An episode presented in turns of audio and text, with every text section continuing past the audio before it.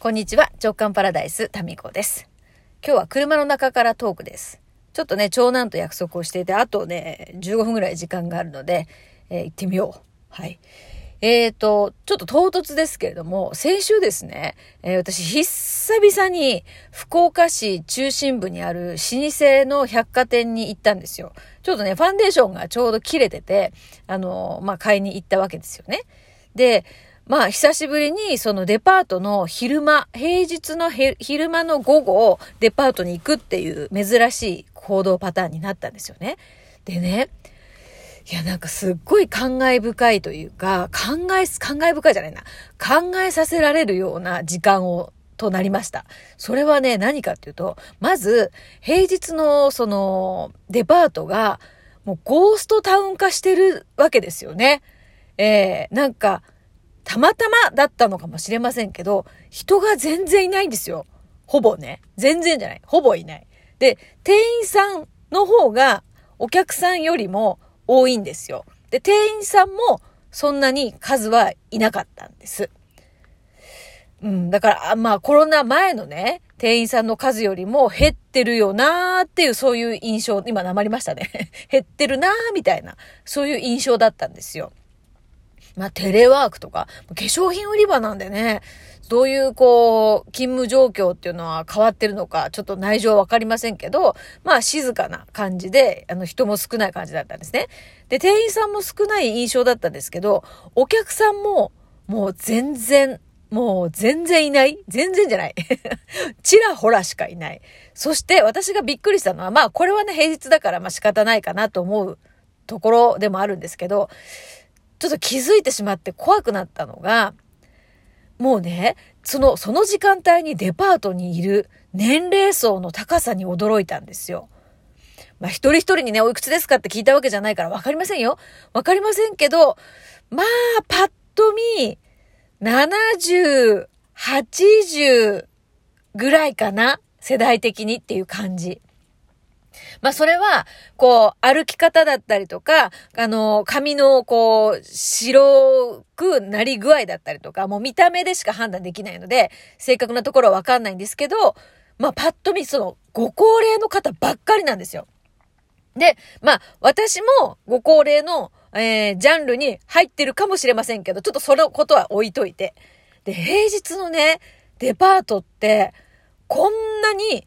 お客さんの高齢化が進んでるんだなっていうことをですね、えー、なんか、こう、実感として感じたんです。で、私がその買おうと思ってた、その化粧品のね、そのなんていうんですか、カウンターに行きました。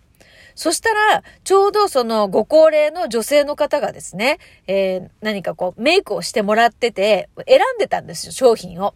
で、それで店員さんが一人しかいないもんだから、少々お待ちくださいって言って待たされたんですよ。で、ここからがね、長いのよ。で、私はね、別に待たされてイライラとかじゃないんですよ。長いなって、まず単純に思って、なぜかなって思ったんですよ。で、よくね、まあ、ちょっと盗み聞きして申し訳ないんですけども、その店員さんとお客さんとのやりとりを聞いてたところ、ほぼ世間話なんですよね。まあ、メイクという入り口から入った微妙に世間話なんですよ。で、私はね、やっぱ話し相手とかこういうコミュニケーションの場として、この買い物っていうのがある、位置づけられてるんじゃないかなっていう気がしたんです。その、その年代層にとってはね。で、なんていうのかな。まあ、まず買い物する側としては待つ。で、ご高齢の方としては、こう、話し相手っていうことで、コミュニケーションの場となっているっていう、この図式だけ見ても、若い人デパートに行かないだろうなって思ったんですよ。私はギリギリ大丈夫ですよ。もう別にその後のね、時間とかそんなに急いでなかったんで、なんでかなっていう疑問で見る余裕はあったんですけど、実際、忙しい人とかが行くともう待てないと思うんですよ。で、結局そうこうしてるうちに、あの、別の店員さんをね、休憩中だったのかな？の方が帰ってきて、で、まあすぐそれは、あのね、やってもらったんですけど、ああ、なんだか、その客層がものすごく上がってるっていうことと、まあ若い人たちはその時間お仕事なんでしょうから、仕方ない、まあね、ことなのかもしれませんけど、そしてまたそのデパートの買い物の窓口が、コミュニケーションとかの、こう、まあ、言ってみればちょっと寂しいお年寄りの話し相手みたいな感じになってるのではって思ったんですよ。でね、みんなその、まあ、私がこう遭遇したその客層がほぼほぼ高齢者なので、なんていうのかな。もう全体的にお客さんたちが歩くスピードが遅いんですよ。で、さすがにですね、私もなんか、ちょ、ちょ、ちょっとこう、ちょっと、もうちょっとこう、追い越していいのかしら、失礼かしら、みたいな、なんかそういう感じで、歩くときになんかすなんか変な気を使うわけですよね。で、思ったんですよ。まあ、私はギリ、そのイライラするとかでは全然なかったんですけど、大丈夫な世代かもしれないけど、もうちょっと若い世代は、この、何歩きづらさとかすらも我慢ならない人がいるかもしれないって思ったんです。そして、私はですね、せっかくデパートに来たので、あのどうしても買いたいものがあったんですよね。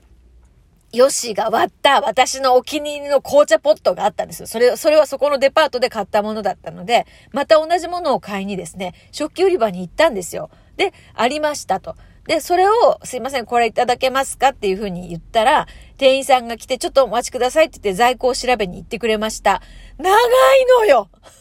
倉庫どこ？みたいな。さすがにちょっとイラッときました、私も。どこまで行ってんの？みたいな。で、まあ、それで、えー、しばらく待ってきました。そして、お客様申し訳ございません。在庫がございませんと。そして、えメーカーに問い合わせて、どうのコードが、で、あったらまた来ますと。で、まあ、それは発送もしてもらえるみたいなんですけどね。で、もう私はネットで買おうと思って、最初からそうすればよかったって思ったんですけどね。ネットで買いました。そしたら次の日には普通に来たんですよ。で、またそこで思ったんですよ。これ、ネットで買い物する世代、もうそれがもう普通そのスピード感が普通の世代の人たちって、デパートで買う意味ないなって思ったんです。で、トータルして、つまりは、若い世代の人たちって、買い物しようと思った時に、もうデパートっていう選択肢はなかろうと。あっても、なんか、すごく順位低いだろうなって思ったんですよ。まあ今そうかもしれません。実際にね、今更って感じかもしれませんけど、それをすごい実感したんですよね。そう。で、なんていうのかな、もう、そう、高齢化、日本は高齢化が進んでる進んでるってもう随分ね、言われてるじゃないですか。もう毎日のようにそういう言葉って聞くんだけど、本当やんっていうのを、なんか実感を伴って、えー、なんだかそうだなって思ったんです。でね、こう調べてみたんですよ。日本の高齢化率ってどれぐらいなのかなって。そしたらですね、これ総務省のデータとして、1950年代が4.9%。これがですね、65歳以上の方を高齢者という定義になってます。えー、私ももうちょいですけどね。で、1985年には10%、そして2005年には20%、で、2022年、えー、これ去年ですね。これが29.1%なんですよ。ですから、まあ、と、これほぼだから3分の1ぐらいですよね。で、男性に至っては4人に1人が20、えっ、ー、と、25.1%で、えー、4人に1人が65歳以上なわけですよね。で、ここ、ここでもびっくりなんだけど、なんと、2040年には、今の予測でいくとですよ、このままいくと、35.3%が65歳以上、全人口のね。だって、いやー、いやーですよ。でね、えっと、2025年、その前段階、2025年、もうすぐですよね。には、2.6人に1人が65歳以上で、3.9人に1人が75歳以上という、まあ、超高齢化で、これって、日本はほら、高齢化の国じゃないです。高齢化が今進んでる国なんだけど、世界的に見るとね、モナコの36%に続いて、日本が30%。で、次がイタリア、フィンランド、おと、これはどこかな。えー、うん、イタリア、フィンランド、ちょっと自分の字が汚すぎて読めない ああ、というふうに続くんですけど、日本はだから世界第2位。30%。これ2021年のデータですけどね。今、今1位だったりするのかな？でもモナコは36%だから、モナコの次か。ということなんですよ。なんかね、そういえばと思って、うちのさ、近所も、もう、うちだから、うちの、だから、周り、お迎えもそうですし、両隣も高齢者ですもんね。で、お迎えの人なんか、もう去年、なんか倒れてさ、救急車で運ばれたりとか、だからしょっちゅう救急車が来るんですよ。このうちの住んでる界隈って。何で来てるかはわかりませんけど。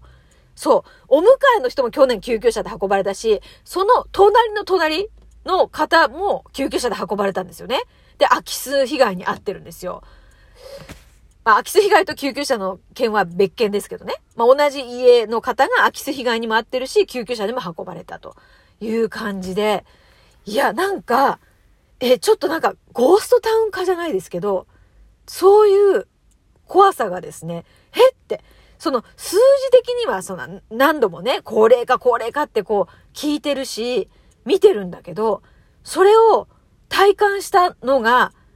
こ先週のその昼間のね、百貨店に行っての、あれって、あれあれって、みんなおじいちゃんおばあちゃんだ。で、近所のスポーツジムに至っては、もうね、はっきり言って、ほぼこれなんか、若い人のスポーツジムっていうよりかは、ちょっとですね、なんか、こう、デイサービスみたいな、そういう感じなんです。よ。それを感じたのが10年ぐらい前だったかな。で、若いインストラクターの人たちが、なんか幼稚園児にこう、あの何か教えるかのような雰囲気でご高齢の方たちのレッスンをしているみたいな、そういうね、感じでしたね、というお話でした。